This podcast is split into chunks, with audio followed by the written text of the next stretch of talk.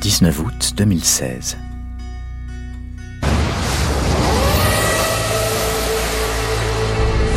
Un enfant a été enlevé. Ceci est une alerte enlèvement du ministère de la Justice. Nathael, un jeune garçon de 9 ans, type européen, 1m25, corpulence mince, cheveux clairs, yeux noisettes, a été enlevé par son père ce matin entre minuit et 4 heures à Romney, en Saône-et-Loire.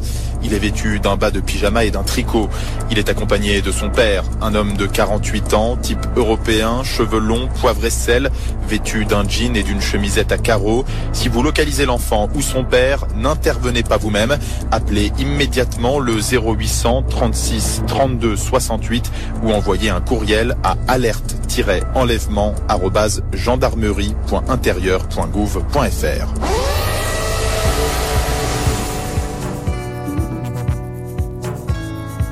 Estelle. Disparue. Chapitre 6. Le travail des associations. Quatrième épisode. Donc là, vous voyez, ça c'est les dernières, donc c'est par ordre euh, chronologique. hein. Enfants qui nous ont été signalés disparus par leurs parents. La dernière personne qui a disparu, c'était quand? Alors là, dernière qui nous a été signalée, c'est une petite, une jeune fille qui s'appelle Estelle, donc qui a été portée disparue à Saint-Giron et qui a 17 ans. C'était quand? C'était le 3 avril. Anne Larcher est la directrice du CFPE, le Centre français de la protection de l'enfance. Alors, chaque jour, il y a plusieurs disparitions d'enfants. hein. Il y a environ, euh, si on calcule de, parents qui vont chaque jour dans les commissariats, il y en a plus d'une centaine hein, chaque jour, qui vont déclarer une disparition d'enfants. Alors ensuite, euh, ça, ce sont souvent, nous on les intitule fugues parce que toutes les présomptions sont données que ce soit des fugues. Après, on a des disparitions inquiétantes. Ce sont des cas où, euh, en fait, on ne sait pas déterminer si c'est une fugue ou s'il peut y avoir quelque chose de plus inquiétant derrière. Voilà, ben, on a par exemple cette petite jeune fille qui s'appelle Ophéline et qui a 17 ans aussi. Et là, alors les critères, moi je ne peux pas vous les donner là, hein, parce que c'est les chargés de dossier qui les ont, mais font penser qu'il peut y avoir quelque chose de plus grave qu'une fugue. Ça veut dire que les parents, en tout cas, sont persuadés que la jeune fille n'a pas fugué. Et puis on a les enlèvements parentaux. C'est souvent des cas d'un parent qui est parti avec l'autre enfant et l'enfant n'est pas localisé l'autre parent éventuellement est revenu en France après un voyage à l'étranger, mais l'enfant n'est pas localisé, il n'y a aucune nouvelle, on ne sait pas, on ne sait pas du tout où il peut être. Et puis il y a donc les disparitions qui sont les disparitions les plus anciennes, où on va retrouver euh, Marion, on va retrouver Estelle, etc. Donc Estelle Mouzin, vous pouvez me dire la notice qu'il y a à côté de sa photo? On a le prénom disparu 9 janvier 2003 à l'âge de 9 ans, Estelle Mouzin, Guermantes, Seine-et-Marne. En cas d'information, contactez le 01 40 97 76, qui est le numéro de l'OCRVP. L'OCRVP, c'est l'Office central de répression de la violence aux personnes. Philippe Guichard en est son directeur. Alors l'alerte enlèvement, c'est un, un dispositif justice, c'est-à-dire que euh, le ministère de la Justice a établi une convention partenariale avec des médias partenaires. À partir du moment où il y a un fait d'enlèvement de mineurs avéré, avec une dangerosité immédiate pour la vie du mineur et des éléments de signalement à confier aux médias, le procureur de la République du lieu de l'enlèvement décide du déclenchement, rédige un message avec euh, la DACG. Le message est diffusé aux médias aux fins de susciter des témoignages du public, témoignages qui sont traités dans une salle de la sous-direction. Et c'est l'OCRVP qui a en charge le traitement de ces informations issues du public. Le public appelle par le biais du 197, une ligne verte, ou envoie un message sur une boîte mail. Et ces informations, en fonction de leur importance, on les priorise, on les traite et on les retransmet au service territorial saisi du dossier. Voilà le rôle de l'OCRVP en la matière. D'abord, si on voit un enfant enlevé sous ses yeux, ça va être immédiatement d'appeler la police. Les seuls qui sont habilités à rechercher un enfant et à agir pour faire revenir l'enfant, c'est la police et la justice. Le 116 000 a une fonction qui est un petit peu différente, qui est de venir en aide aux parents dont l'enfant a disparu. Non pas seulement l'enfant a été enlevé, et effectivement les parents dont l'enfant a été enlevé peuvent faire appel au 116 000 et auront un, accompagnement et un soutien. Mais le 116 000, ça s'adresse aussi aux, enfants qui ont disparu dans diverses formes de disparition. La première, la plus fréquente, c'est la fugue. Il y a environ 49 euh, 000 enfants qui sont portés disparus chaque année en France, c'est-à-dire des parents ou des éducateurs ou des services gardiens qui vont dire au service de police, voilà, cet enfant dont j'ai la garde a disparu, je ne sais pas où il est. Donc la problématique, ça peut être euh, un enlèvement. L'enfant a été pris sur le chemin de l'école par euh, un prédateur sexuel, par exemple. Mais le plus souvent, c'est l'enfant a fait une fugue. Aujourd'hui, le CFP enfant disparu, c'est combien de personnes Qui sont les contributeurs? Est-ce que c'est public, privé? Quelle est la proportion? À l'heure actuelle, le CFP Enfants Disparus, c'est 8 personnes, dont euh, trois 3 bénévoles, moi-même étant bénévole.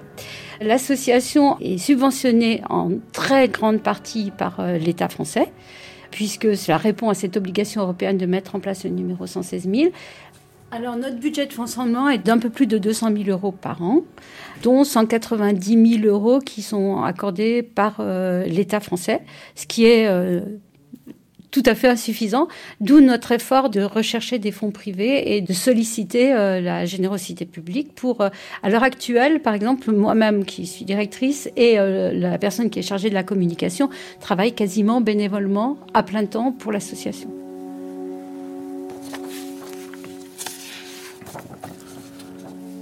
L'accompagnement, Anne Larcher, est-ce que ça veut dire par exemple concrètement, Eric Mouzin, quand sa fille a disparu, il est allé voir des imprimeurs qui lui ont offert l'impression d'affiches d'avis de recherche de sa fille. Est-ce qu'aujourd'hui, un, parent qui signale la disparition de son enfant à vos services, vous pouvez prendre en charge, par exemple, l'impression de ses avis de recherche? Alors malheureusement non. Child Focus le fait, bénéficie d'énormément de financement public. Euh, c'est vrai que l'affaire du trou a beaucoup ému la Belgique et que donc euh, les, les, Belges sont très sensibles à ça. Pour ce qui est des diffusions d'avis, des affiches, etc. Maintenant, il y a d'autres moyens que les affiches. Alors c'est vrai que les affiches ça marche bien, mais dans un périmètre très fermé. Et on sait que les jeunes qui disparaissent, ben, on, la demande, elle, va être plutôt nationale maintenant. C'est euh, les publications sur les sites et sur les pages Facebook on relaye énormément les disparitions qui sont, grâce à Dieu, le plus souvent euh, courtes euh, de jeunes sur les pages Facebook et sur les réseaux sociaux. Nathael, 9 ans, retrouvé sain et sauf dans le secteur d'Avignon plus de 10 heures après le déclenchement de l'alerte enlèvement. Sa disparition avait été signalée jeudi matin. Le garçon était en vacances chez ses grands-parents dans la ville de Romney en Saône-et-Loire. Ce matin, des passants l'ont reconnu plus de 300 km plus loin à Bédaride avec son père. Si l'alerte enlèvement a été lancée, c'est parce que l'homme de 58 ans présentait un profil inquiétant. Il avait déjà été condamné pour non-représentation d'enfants en 2014. Quelle est votre motivation, vous, Anne Larcher, d'être ici? La cause m'a paru tellement peu connue le numéro 116 000 tellement peu connu et euh, de voir le travail des chargés de dossier et à quel point euh, les services rendus aux familles étaient importants. On travaille aussi avec des parents dans le cas d'enlèvements parentaux, avec des papas très en colère, avec des mamans qui ne savent pas vers qui se tourner, des gens démunis qui n'ont pas les moyens de faire appel à des avocats. Et les conseils qu'on leur donne leur sont vraiment utiles. Anne Larcher, est-ce que vous vous rappelez du 9 janvier 2003, donc de la disparition d'Estelle Mouzin à Guermantes. Où est-ce que vous habitiez à l'époque? Alors à l'époque, j'habitais à Lagny-sur-Marne, qui est à 5 km de Guermantes, ou 10 km, enfin qui est juste contre. Et j'avais une petite fille qui avait exactement le même âge qu'Estelle.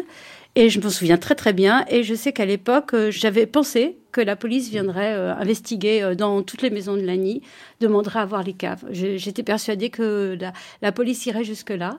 Bon, il n'en a rien été et ça m'avait étonnée. Est-ce que vous vous souvenez de l'émoi dans les villages alentours? Parce que Guermantes a été fouillé, Paconche, vous dites à Lagny non. Est-ce que les gens en parlaient beaucoup? Les gens en parlaient, les gens en parlent encore. Je suis sûre que des gens avaient des soupçons même sur des proches ou sur des gens connus. Je, suis sûre, on fait le tour des gens qu'on connaît qui seraient capables de faire une chose pareille. Euh, oui, on, pense à ça. On se dit euh, d'abord, euh, est-ce que je peux aider à faire quelque chose pour aider? On se dit, mais mon Dieu, euh, là, il, est, déjà très loin, celui qui a fait ça. Ou bien la petite est enfermée très près. Je me souviens qu'ils ont fouillé le bois de Chigny, mais plus d'une semaine après, alors que c'est des choses qu'on aurait envisagées tout de suite. mais c'est vrai, il neigeait, il faisait froid, c'était une période très difficile. Ça a beaucoup marqué les gens des environs.